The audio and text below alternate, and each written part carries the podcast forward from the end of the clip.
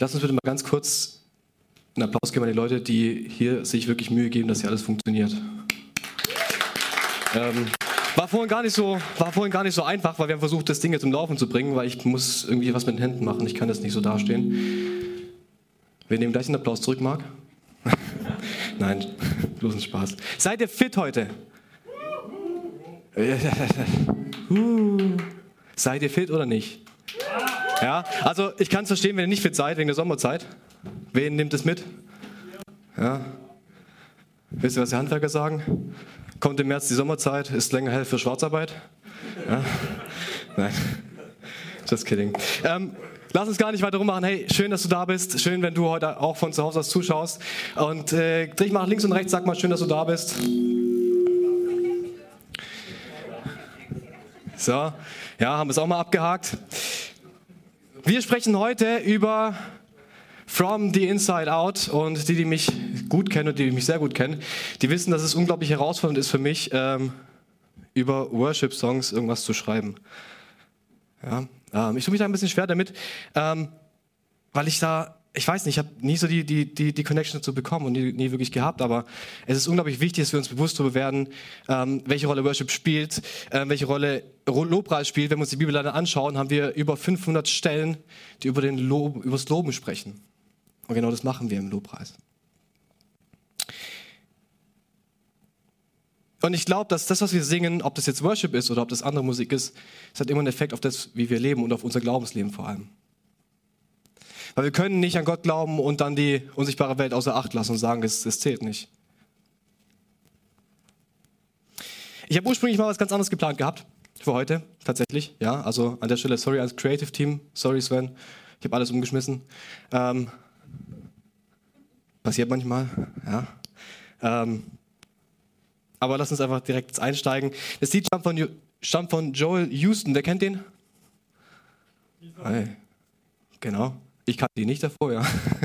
ähm, nein, ich kannte das Lied, aber ich kannte ihn nicht. Ja, genau, Hillsong Church, quasi dritte Generation, mehr oder weniger, ja, der Großvater, die Eltern Pastoren, er der Sohn, so, ja, hier, du kannst äh, äh, gut äh, Musik machen, dann mach das mal.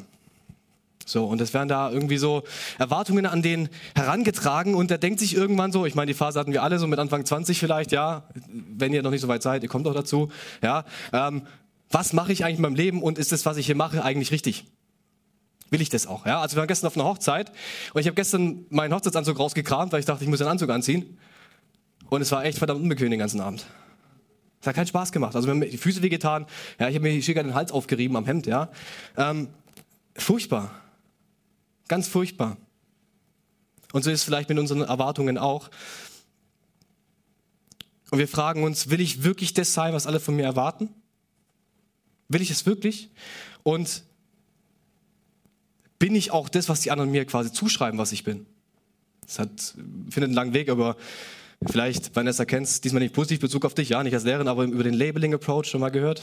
Labeling Approach von Tannenbaum sagt, dass das, was von außen nicht herangetragen wird, deine Erwartungen nicht beeinflussen. Das haben wir ganz, ganz stark im Fall von Kriminalität und so weiter und so fort. Ja. Ähm, auf jeden Fall sind wir in diesem Spannungsfeld, in dem dieses entsteht, in dem wir sagen, naja, ist das, was ich will und das, was vielleicht auch Gott will, das, was die anderen von mir wollen. Und darum soll es heute auch gehen. Das Lied fängt mit einer Zeile an, die heißt, A thousand times I failed, still your mercy remains. Tausendmal bin ich gescheitert, aber deine Gnade bleibt dennoch oder bleibt, bleibt trotzdem. Und ja, ich habe mir das Ding angeschaut, meine Frau hat es auch angeschaut und sie liest die erste Zeile und sagt, David, das passt ziemlich gut zu dir. Ja. ja. Ein bisschen gestresst hat mich das dann schon.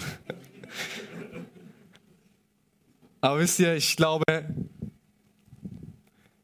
das, das, das stimmt schon so ziemlich. Aber ich glaube, es stimmt für uns alle, damit ich es euch einfach unterstelle, weil wir alle machen Fehler.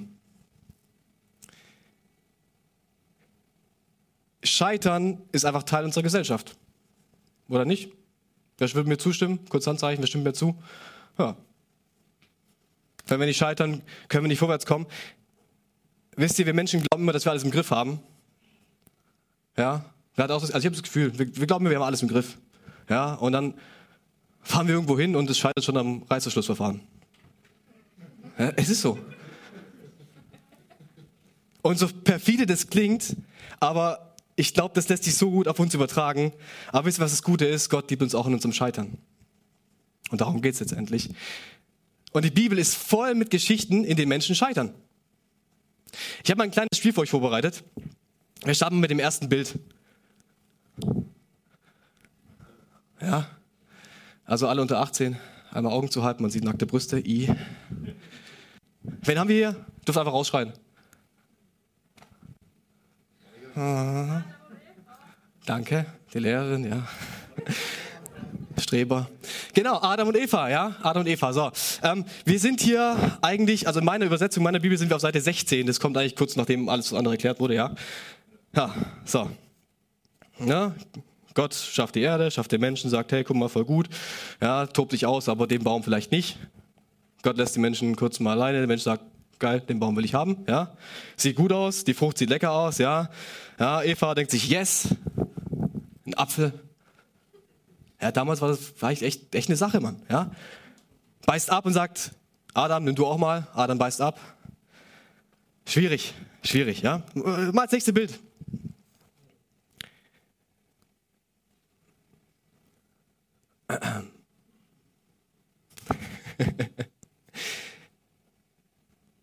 Das ist das Falsche, aber okay, egal. Alex, ich nehme dich trotzdem an. Nein, Spaß. Also, was haben wir hier? Ich, ich, ich nehme mir einmal, einmal ähm, ähm, ähm, mal Ratevorschläge an. Was haben wir hier? Genau, richtig, ja. Und da geht es eigentlich gar nicht so wirklich um die Sintflut, sondern geht es darum, was vor der Sintflut passiert, weil Gott guckt sich die Menschen an und sagt sich, Alter, die sind nur böse. Die haben nichts Besseres zu tun, als sich gegenseitig irgendwie als böse Sachen zu planen. Weißt du was? Weg damit.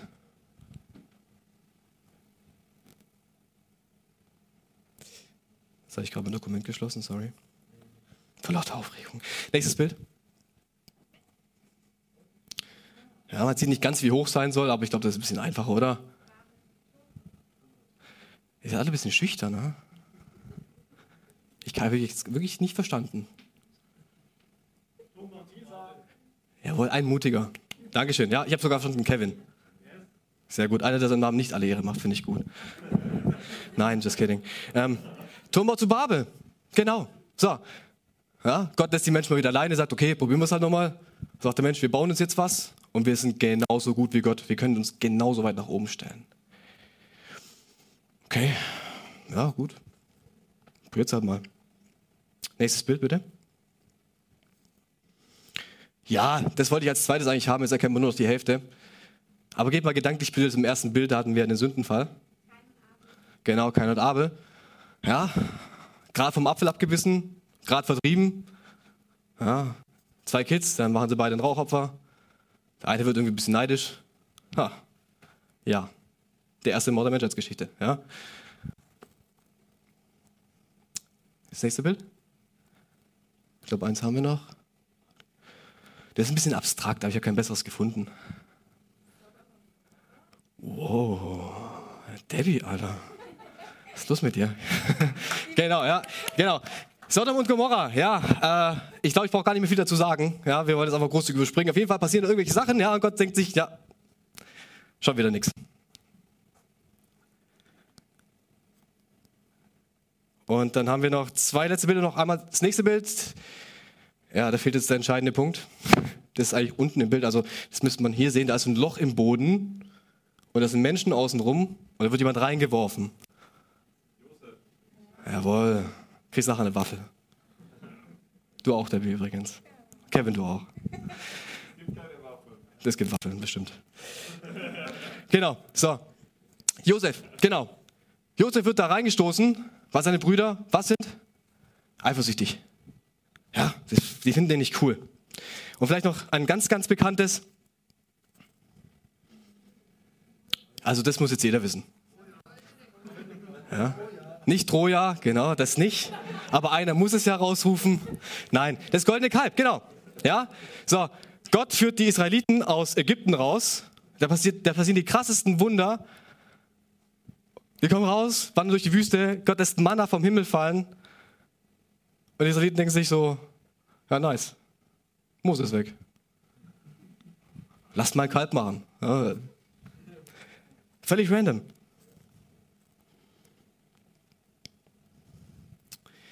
Es gibt unzählige Stellen, allein im Alten Testament, wo Menschen scheitern. Die Stellen bewegen sich auf den ersten 40 Seiten. In meiner Übersetzung, ja? Sehr klein geschrieben. Und ich weiß nicht, ob du die Bibel jemals so defizitär gelesen hast, also wirklich auf das Scheitern speziell gelesen hast, aber es, es geht immer und immer und immer und immer weiter. Sobald du Menschen alleine lässt, macht er nur Scheiße. Ja, muss man ganz klar so sagen. Ähm, und wenn wir das lesen, dann scheint es zunächst mal für uns ziemlich, ziemlich, ziemlich weit weg, oder? Aber ich glaube, dass die Motive, die da dahinter stecken, gar nicht so weit weg sind von uns, wie wir das glauben. Was haben wir denn bei Adam und Eva? Was glaubt dass das für ein Motiv sein könnte? Ich würde behaupten,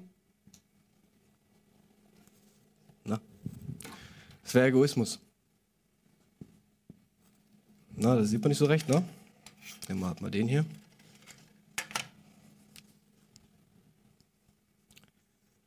Ja, geht doch. Egoismus. Vanessa, du korrigierst? Für alle, die es nicht wissen, Vanessa ist Lehrerin, deswegen macht sie das. So, wir hatten Kain und Abel. Genau, das ist Neid.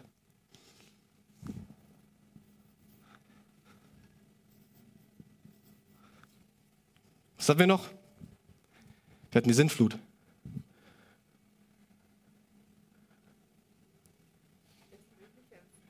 Boshaftigkeit vielleicht auch, ja.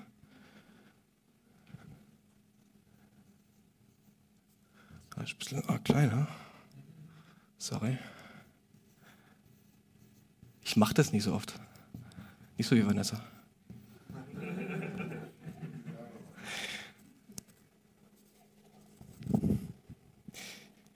Sodom und Gomorra. Ich bitte euch. Sodom und Gomorra, ihr dürft aussprechen, schämt euch nicht. Sexuelle Ausschweifungen. Ronny kriegt auch eine Waffe. Einer traut sich. Sexuelle Ausschweifungen.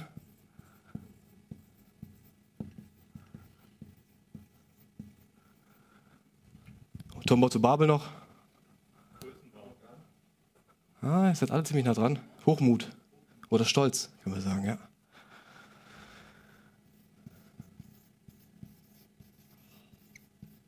Hochmut oder Stolz, ja. So, lassen wir es mal dabei.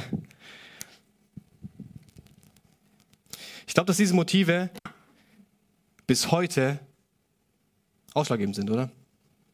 Also, sie sind doch nicht verschwunden. Wäre schön, wenn, ne? Aber das führt mich zu einer folgenden These. Das ist, was wir uns davor angeschaut haben. Wir Menschen, wir scheitern alle und wir scheitern, wo wir können.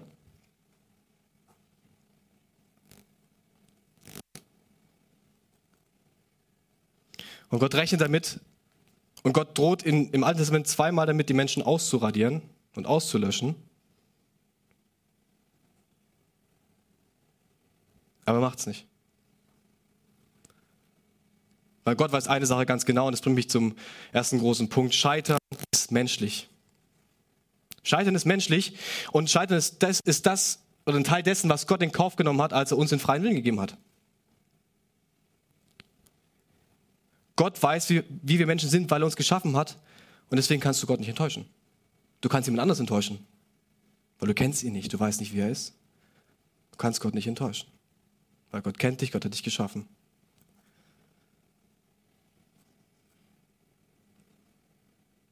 Und meine konkrete Frage an dich, ich hatte eigentlich mal ursprünglich das Slido geplant für den Platz, aber ich, ich glaube, wir alle haben so unsere Probleme mit irgendeinem von diesen Bereichen, vielleicht auch mehrere. Meine konkrete Frage an dich ist vielleicht zu sagen, hey, wo ist der Bereich, in dem ich am meisten scheitere? Ganz für dich allein privat. Überlegst dir. Wir schauen uns mal die Bereiche so im Einzelnen ein bisschen genauer an. Ich habe ein paar rausgesucht, weil alles andere wird den Rahmen sprengen. Da würden wir jetzt einfach vier Wochen drüber sprechen. Ähm, aber ich möchte mit einem ganz wichtigen ähm, Punkt starten und das ist Egoismus.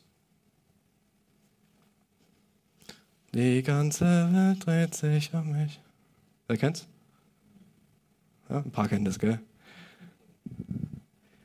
War jemand, das wird sich wieder einkaufen? War jemand einkaufen in letzter Zeit? Ja, ich hatte so ein bisschen Flashbacks. Ja, ging schon völlig rund irgendwie, ne? Öl, Mehl, alles weg. Leute sind völlig ausgeflippt. Komplett. Wie bei Corona. Ich habe so Feiglinge, fang doch an, wenn es um, ums Plündern geht, so. Macht viel mehr Spaß. Nee, aber was hier passiert, ist folgendes: Es ist Egoismus. Es ist Egoismus. Der Duden sagt, Egoismus ist folgendes: Und zwar ist es das Streben nach Erlangung von Vorteilen für die eigene Person oder das Streben nach Erfüllung der die eigene Person betreffenden Wünsche ohne Rücksicht auf die Ansprüche anderer.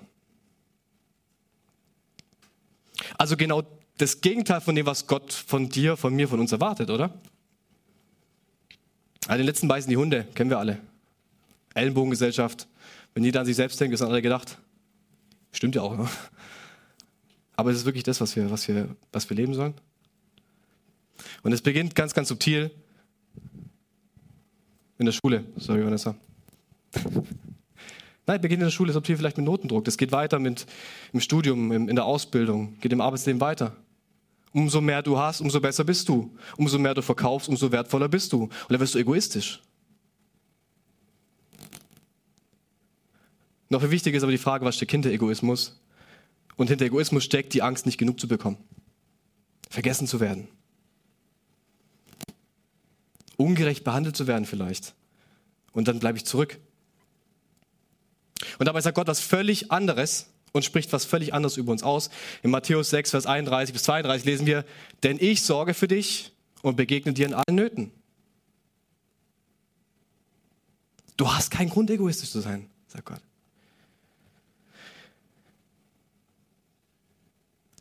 Und wir können immer ganz leicht mit dem Finger auf andere zeigen. Die kaufen alle Öl ein. Furchtbar. Aber wisst ihr, wenn ich mit einem Finger nach vorne zeige, dann zeigen wie viel auf mich? Wer zählen kann? Hm, drei? Ja. Und einen zeigt woanders hin, keine Ahnung. Ja. Ich glaube, wir tun es immer leichter, wenn wir vielleicht manche Begriffe umdrehen und uns fragen, nicht fragen so, wo war ich egoistisch, sondern zu fragen,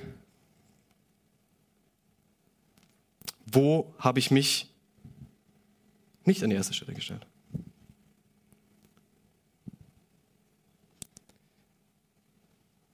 Wir zerstören Beziehungen, wir zerstören Ehen, wir zerstören Freundschaften, weil wir jetzt erst nach uns selbst schauen.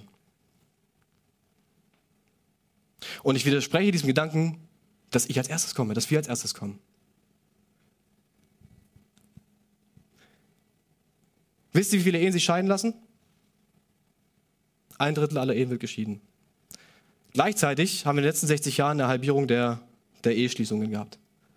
So. Und wisst ihr, woran das liegt? Also ich glaube, woran das liegt. Weil wir nicht mehr bereit sind, Kompromisse einzugehen, wir sind nicht mehr bereit, uns nach hinten, nach hinten zu stellen und uns unterzuordnen. Wir schaffen es nicht mehr. Und das, kannst, das Prinzip kannst du auf Freundschaften anwenden, auf Partnerschaften, auf egal was, auf dein Berufsleben.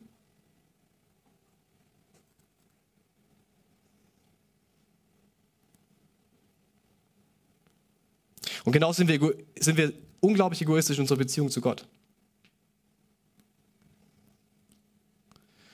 Unsere Bedürfnisse stehen vor Gott. Fertig, Punkt aus.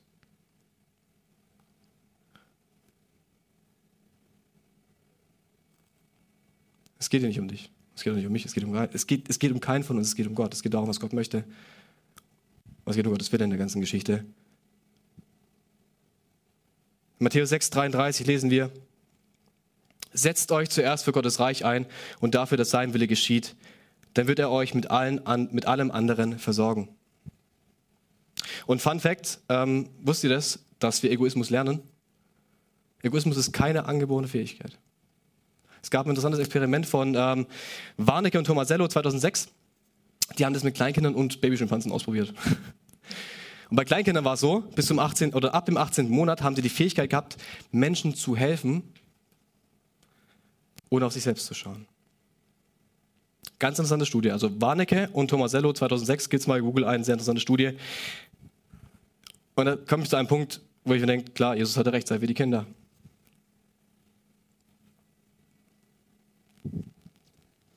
Wenn wir das Ganze aufs Lied beziehen, auf From the Inside Out, dann lesen wir einfach Your will above all else. Dein Wille über allem, nicht meiner. Und diesen Gedanken möchte ich euch einfach auch für den Umgang hier in der Church miteinander mitgeben und sagen, hey, achtet aufeinander. Seid nicht egoistisch. Kommen wir zu einem anderen ähm, großen Thema und das ist Neid. Alex, du darfst mal ein schönes Bild einblenden. Bin ein bisschen verpixelt. Jetzt bist alle, oh, süß sagen. Katzenfotos sind immer voll gut. Das funktioniert immer. Ja, jetzt habe ich wenigstens kurz eure Aufmerksamkeit. Ja, Katzen. Ja, super. Ja, das sind unsere zwei Katzen. Ja, das links, ja, die, die hellere der beiden ist Ella, ist unsere Katze. Das rechts, das aussieht wie so ein Waschbär, ist Louis, unser Kater. Ja, die sind also nicht so groß auf dem Foto, ne? Logisch, ja. Ähm, so, die sind trotzdem recht so Trümmer eigentlich, ne? So, und die sind nicht immer so lieb. Jetzt passiert aber Folgendes. Die kleinere der beiden, die hellere, ja, die ist sehr zutraulich. Lässt sich streicheln, die kommt zu dir, lässt, legt sich hin und da, die, die legt sich auf deinen Arm und die, die schläft auch bei dir. Und der große Kater ist so, hm, nee. So, ganz, ganz schwierig. Aber ab und zu passiert es mal, dass er dann trotzdem kommt. Manchmal, das ist selten. Aber es, also ich habe jetzt zwei Jahre gebraucht, bis er sich auf meine Brust gesetzt hat. Zwei Jahre. So, wenn das aber unsere Katze sieht, die kleine, flippt die völlig aus. Furchtbar. Wie kannst du nur? Wird neidisch, wird eifersüchtig. Du kannst das Bild wegmachen, ich brauche jetzt die volle Aufmerksamkeit, Alex. Wisst ihr, die, die beginnt zu kämpfen, weil sie neidisch aufeinander sind.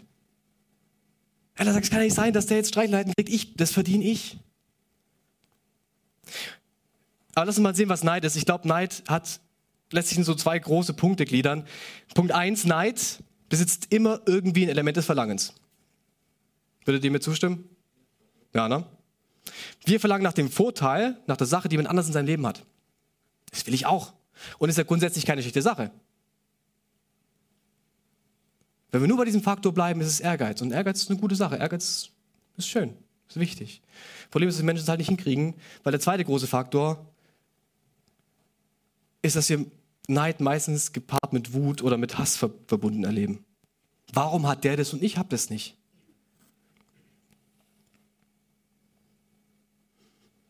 Eifersucht ist genau dasselbe, ja? nur noch schlimmer, weil da hängt noch ein anderes Element mit drin und das ist ähm, Zuneigung. Wenn wir in die Bibel reinschauen, lesen wir in Galater 5, 21 eine ganz klare Warnung. Neid, Trunkenheit, ausschweifender Lebenswandel und dergleichen mehr. Ich wiederhole, was ich bereits gesagt habe, dass niemand, der ein solches Leben führt, das Reich Gottes erben wird. Das ist eine ganz klare Ansage. Und ich glaube, dass das Thema Neid in unserer Zeit immer größer wird. Wer von euch hat Instagram? Wer nutzt Instagram? Schön. Wer hat TikTok?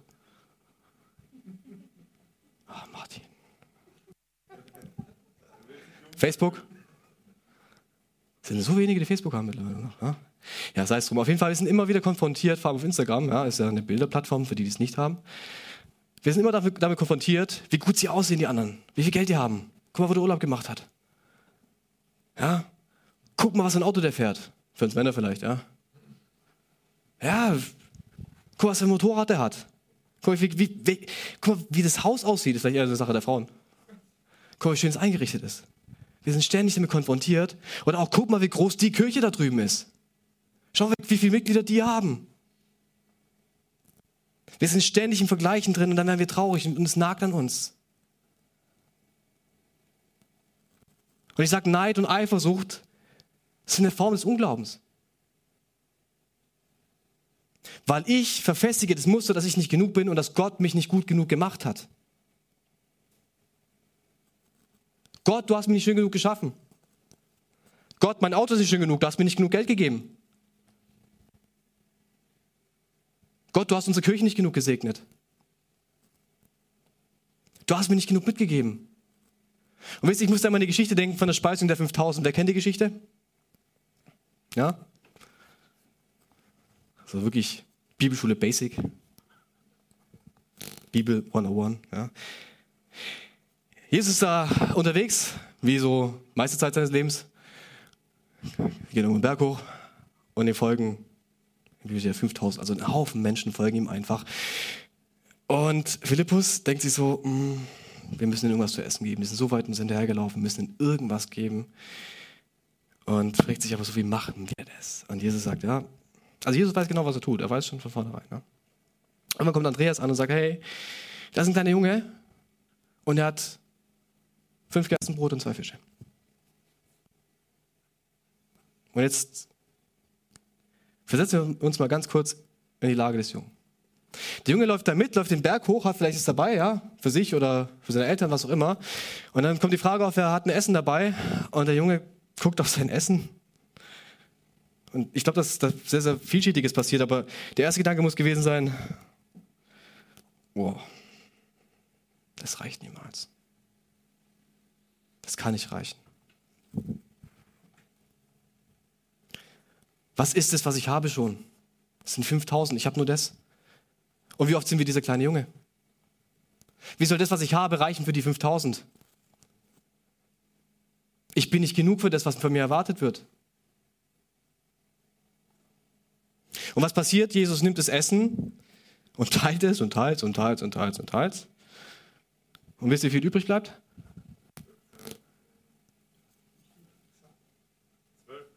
Genau, zwölf Körbe bleiben übrig. Und es ist mein Gott, der aus dem Nichts ein Übermaß schafft. Der sagt, du bist genug und was du hast, ist genug, weil vertrau mir, es wird gut werden. Gottes Liebe geht über all das hinaus, was andere haben, was, du, was du meinst, was du nicht hast. Im Lied lesen wir, Your glory goes beyond our fame.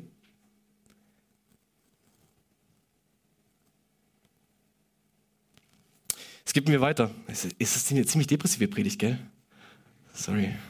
Ja, aber ist ja no pain, no gain, wenn es nicht weh tut. Ne? Kommen wir zu Hochmut. Hochmut kommt vor dem? Ihr seid noch wach, super. Sprüche 16, Vers 18 kommt übrigens aus der Bibel, wusste ich aber auch nicht bis dahin, ja. Stolz kommt vor dem Verderben und Hochmut vor dem Fall. Hochmut und Stolz würde ich jetzt als einen Punkt zusammenfassen. Ich glaube, dass wir da das nicht unbedingt jetzt auseinander dividieren müssen, was jetzt genau was ist, ja. Einfach der Einfachheit halber. Hat jemand schon mal erlebt, der hochmütig und stolz ist? Ich habe schon echt genug Leute erlebt, die so sind. Was machen die mit uns? Die sind echt herablassend. Die demütigen uns. Stolz ist das Gegenteil von Demut. Jemand, der stolz ist, zwinge ich dazu, demütig zu sein. Und ich glaube, wir tun es wieder leichter, wenn wir das Ganze umdrehen und, und uns fragen, an welcher Stelle war ich nicht demütig? Müsst ihr lange überlegen, ich nicht. Wir fallen sofort auf Anhieb echt einige Sachen ein. Ja? So einige Menschen haben sich mit Demut auseinandergesetzt und ich habe mal drei Sätze rausgenommen, die ich sehr, sehr interessant fand. Wir starten mit dem ersten. Demut ist die Überzeugung, dass andere Menschen ganz genauso gut und wertvoll sind wie ich selbst die sich auch darin zeigt, wie ich mich selbst darstelle. Alex? Okay. Ich lese mal vor einfach. Demut ist die Überzeugung, dass andere Menschen ganz genauso gut und wertvoll sind wie ich selbst, die sich auch darin zeigt, wie ich mich selbst darstelle. Und wir müssen, glaube ich, gar nicht lange überlegen, bis uns die passenden Worte aus der Bibel einfallen, nämlich liebe den Nächsten wie dich selbst. Versteht es? Also in welchem großen Abschnitt? Ja, ne? Kommt und weiß was. Ja, nehmt euch ein Beispiel. Braucht gar nicht lachen. ja? Nein, genau, das ist das doppelte Gebot der Liebe. Liebe den Nächsten wie dich selbst. Und das ist eine Voraussetzung dafür, dass wir demütig sind. Wir müssen uns selbst annehmen und lieben können, bevor wir demütig sein können. Und ich rede nicht von Selbstliebe nach dem Motto, ich bin der Geiste. Sehr ungesund. Liebe ist ja mehr als Äußerlichkeit. Liebe ist mehr als ich, ich bin super gut in allem. Liebe nimmt an. Wir lesen auch in der Bibel über die Liebe, wie, sie, wie die Eigenschaften der Liebe sind. Liebe heißt auch, ich bin mir dessen bewusst, welche Fehler ich habe. Liebe ist bedingungslose Annahme. Nimm dich selbst an und das ist der erste Schritt, damit du demütig wirst und damit du nicht mehr stolz bist. Demut ist ein aufrichtiger Fokus auf dem Wohlbefinden der Menschen um mich herum und die Bereitschaft, ihnen und ihren Ideen zuzuhören. Und ich glaube, dass wir uns sehr, sehr oft in, unserer, in so einer Hochmutsfalle bewegen, weil wir glauben, dass wir gerecht sind, dadurch, dass wir glauben allein. Natürlich sind wir dadurch gerecht, versteht mich nicht falsch. Aber ich darf mich nicht, ich darf mich nicht auf allem ausruhen. Es bedeutet, es ist so oft, wir gehen raus und erzählen den Menschen, aber wann hören wir zu? Wann hören wir zu? Wann setzen wir uns hin und hören zu? Wann nehme ich jemanden an, wie er ist und höre ihm einfach nur zu mit dem, was er mir zu sagen hat? Und ich glaube, dass unsere Aufgabe ist, als Gemeinde aufzustehen und rauszugehen und Gutes zu tun und zuzuhören. Das ist unsere Aufgabe und nichts anderes. Und es hat mehr Dimensionen, als wir uns das vorstellen können. Demut ist Wahrhaftigkeit und Einfachheit und Anspruchslosigkeit. Demut bedeutet ehrlich zu sein zu mir und zu anderen und vor allem auch ehrlich zu sein zu Menschen, die ich nicht kenne und deren Leben ich nicht kenne, auch wenn es unglaublich herausfordernd ist und wehtut manchmal. Stolz macht uns blind. Stolz hilft uns dabei, die Fehler anderer sehr gut zu sehen, aber unsere nicht. Und dann stelle ich Ansprüche an dich, weil du hast ja Fehler und ich nicht. Hör doch einfach auf, Fehler zu machen. Und der Mensch kann sie gar nicht erfüllen.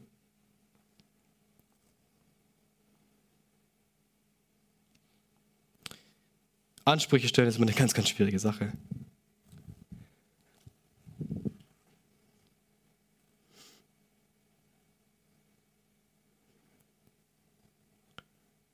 Das heißt, das Gegenteil von Ansprüche stellen ist, ich kommuniziere meine Erwartungshaltung. Wisst ihr, wie viele, wie viele Uneinigkeiten sich lösen, wenn man einfach seine Erwartungen kommuniziert? Es hilft.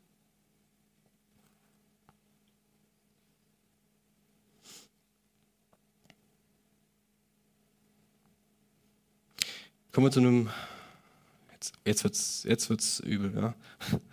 Sexuelle Ausschweifungen. Das gucken alle betreten auf den Boden. Und ich habe diese Predigten so leid, wo diese typischen Klischees kommen, ohne Witz. Ehrlich, ich habe sie so leid. Und da kommt nur die Ansage, vor allem für euch Männer. Es ist nicht die Frage dessen, wer sich beteiligt, sondern die Frage dessen, wer es geschickter macht. Es ist so, und vor allem die Frage, was mehr akzeptiert ist. Weil ich glaube, sind wir alle schuldig. Völlig Punkt aus, ob Mann oder Frau oder nicht. Jetzt können wir die ewig, die ewig selbige Ansprache über Pornografie halten.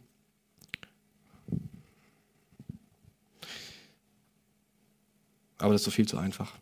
Sexuelle Ausschweifung, sexuelle Unmoral beginnt wo ganz anders und beginnt wesentlich harmloser.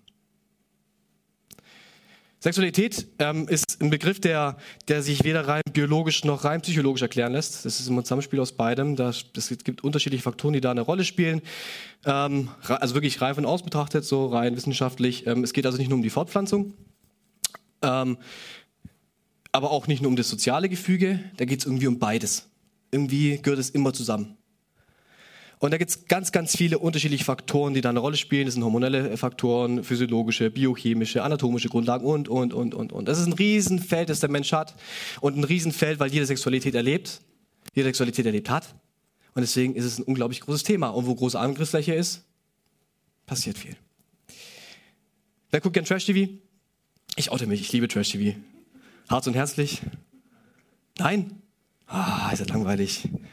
Ja, Kennt ihr den Bachelor? Wer schämt sich gerade, das zu sagen? Ich glaube, da sind so zwei so, ja, ich mag euch beide. Kennt keiner den Bachelor hier? Ja, jetzt langsam, oder? Ja, du kennst du weißt. Ja. Wer kennt die Bachelorette? Ja, gleiches Prinzip, nur andersrum. Ja. Was passiert hier? Ja, ein Typ oder eine Typin, eine Frau lässt sich irgendwo einschließen mit zwölf andergeschlechtlichen Personen und praktizieren das Prinzip der Sexualität genau falsch. Und da gibt es Dutzende TV-Formate, die wir da, äh, die wir uns da anschauen können. Und wisst ihr, was gefährlich ist, dass wir das alle kennen und dass wir es alle erstmal grundsätzlich gar nicht schlimm finden, richtig? Und genau das ist das Problem der Geschichte. Und deswegen sage ich, es fängt viel, viel, viel subtiler an. Ich will keine Moralkeule schwingen hier. Darum geht's mir nicht. Aber macht euch Gedanken darüber, was ihr euch zuführt und macht euch Gedanken darüber, was ihr euch antut. Ja, das heißt, ich mache mir einfach nur mal Gedanken und Gott ermahnt uns, vor diesen Dingen zu fliehen, ganz klar. Flieht vor der Hurerei zum Beispiel. Wenn ich, wenn ich nicht hinkriege, meine Augen von anderen Frauen oder Männern zu lassen, warum muss ich ins Stripclub gehen, verdammt nochmal? Warum? Muss ich es herausfordern?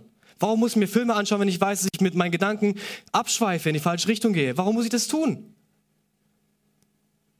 Warum muss ich, wenn ich weiß, dass ich mich bei einer Person, die nicht mein Partner ist vielleicht, nicht zurückhalten kann, warum muss ich mit der Person allein Zeit verbringen? Warum muss ich das tun? Muss ich das? Nein, Gott sagt, flieh vor der Situation. Und warum machst du es nicht? Du trägst Verantwortung für dich und für deinen Partner. Wenn du alleine bist, glaub mir, da kommt doch jemand auf dich zu, wahrscheinlich, ja? Für den trägst du jetzt die Verantwortung. Wenn du verheiratet bist, für, dein, für deinen Ehepartner. Wenn du Partnerschaft bist, für deinen Partner. Pass auf deinen Partner auf. Es geht nicht darum, selbstsüchtig die, die Triebe auszuleben. So, ich will es jetzt, aber das ist wieder Egoismus. Wisst ihr, was ich meine?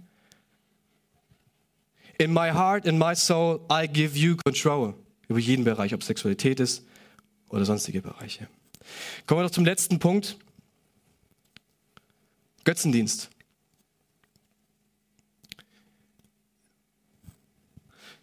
Wir denken zurück ans goldene Kalb. Ne? Götzendienst kann unglaublich vielfältig sein. Und wir können so grundsätzlich alles, was wir haben, zu unserem Götzen machen. Wirklich alles. Das, ich habe es bei, als wir über Josef gesprochen haben, auch schon mal gesagt, da haben wir vom, vom Mantel gesprochen. Ne?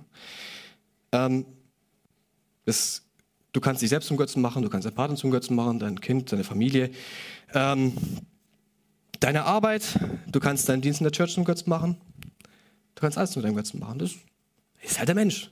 Ja, kriegen wir alles. Wir, wir kriegen alles an Arsch. Ja?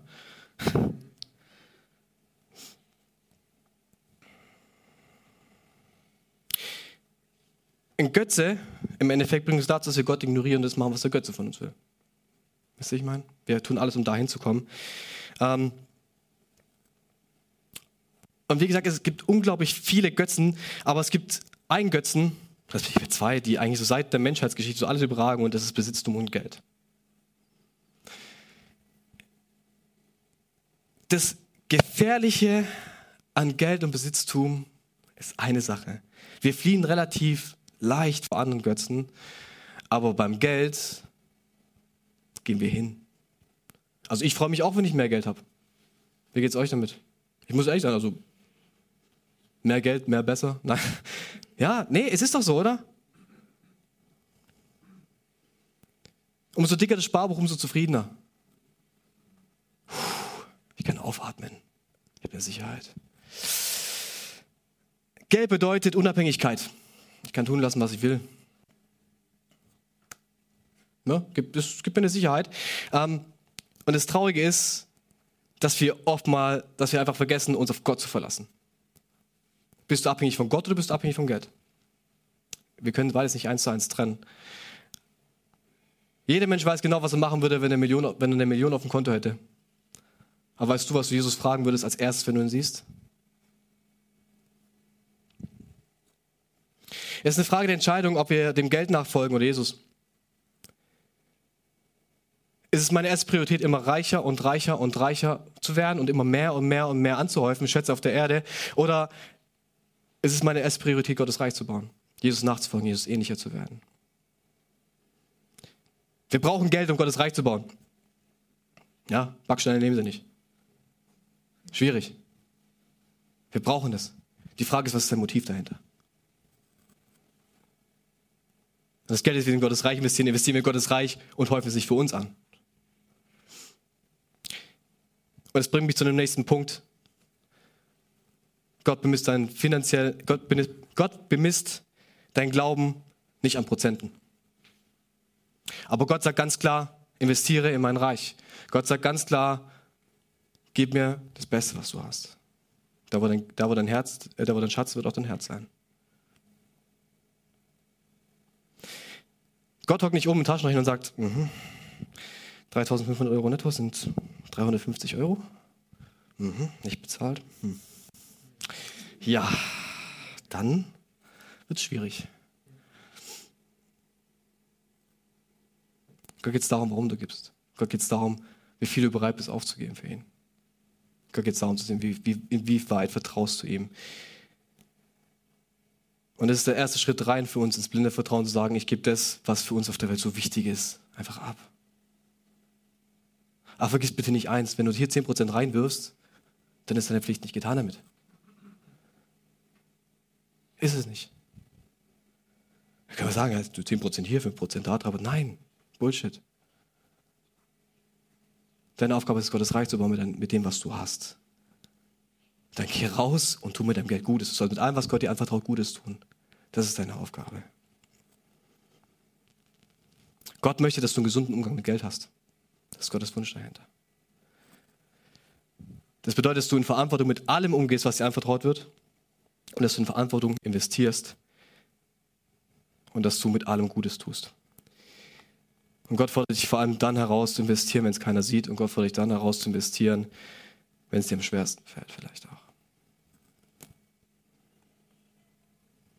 Und ich möchte dich ganz klar dazu ermutigen, mit Gott ins Gespräch zu gehen und dich ganz klar zu fragen, was dran ist, ganz klar zu fragen, was du investieren sollst in Gottes Reich. Weil ich habe Kirchen gesehen, in denen wurde der Dienst nach, dem, nach den Abgaben bestimmt. Er lacht. Da wurde Dienst nach Abgaben bestimmt, da wurde geguckt, jeden Monat abgeglichen. Wer hat denn jetzt gezahlt und wer nicht? Dein Destiny hängt nicht von deiner Investition ab. Das wird Gott nicht aufhalten. Ich möchte langsam zum Ende kommen und nach dem ganz so depressiven, vielleicht auch so ein bisschen zeigen, wie du, wie du über das Scheitern hinwegkommen kannst. Weil Überwindung ist göttlich. Scheitern ist menschlich, Überwindung ist göttlich. Können wir es mal gemeinsam sagen? Scheitern ist menschlich, Überwindung ist genau das. Die einzige Möglichkeit, wie wir unsere täglichen Herausforderungen und Schwierigkeiten überwinden können, ist, wenn wir uns darauf einlassen, Gott in jedem einzelnen Bereich die Kontrolle zu geben. Und das müssen wir tagtäglich aufs Neue tun. Das ist eine tagtägliche Herausforderung. Ähm, und es ist nicht so einfach, weil es gibt einen Haufen Erwartungen und Wünsche, die an uns herangetragen werden. Jeder erwartet irgendwas von jeder will irgendwas. Und das ist ja, was Joel Houston beschreibt. Im Endeffekt so, alle erwarten von mir, aber Gott, ist es wirklich das, was du von mir möchtest? Es gibt Dinge, die dringen einfach von außen uns ein, wir akzeptieren es einfach als Realität und sagen, okay, gut, dann ist halt so, ja. It is what it is. Und wir schieben Gott einfach raus aus unserem Herzen und sagen, ja gut, ein andermal vielleicht. Ich möchte dir eins sagen, leb nicht in Fremdbestimmung. Wenn du eins mitnimmst, dann das, leb nicht in Fremdbestimmung, lebe in Gottes Freiheit. Und die Freiheit bedeutet, in Verantwortung zu leben. Und in Verantwortung zu leben bedeutet, sich mit dem auseinanderzusetzen, was uns vorgesetzt wird. Und zu prüfen mit Gottes Wort, ist es das, was Gott will? Ist es Gottes Wille oder nicht? Und wenn nicht, dann, dann flieh.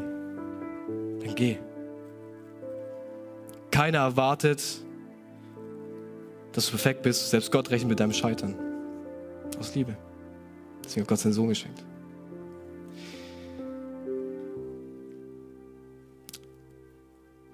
Wenn wir wirklich mal wieder zurück zu diesem Song kommen,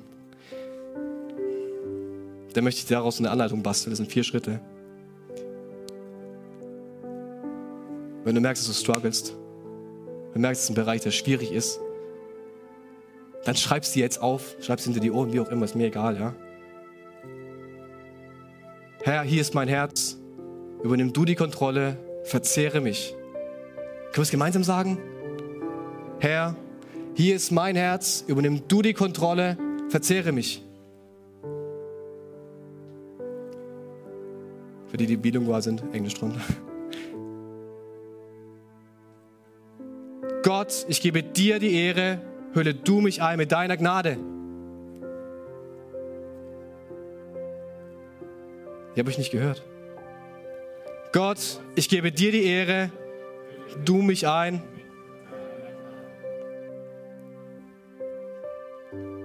Ich vertraue darauf, dass du einen Plan für mich hast. Gott, du bist immer da, auch wenn alles andere an Bedeutung verliert.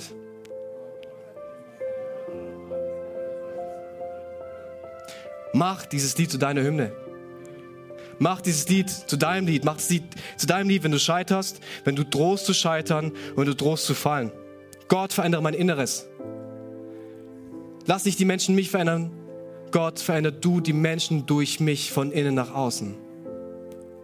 Amen.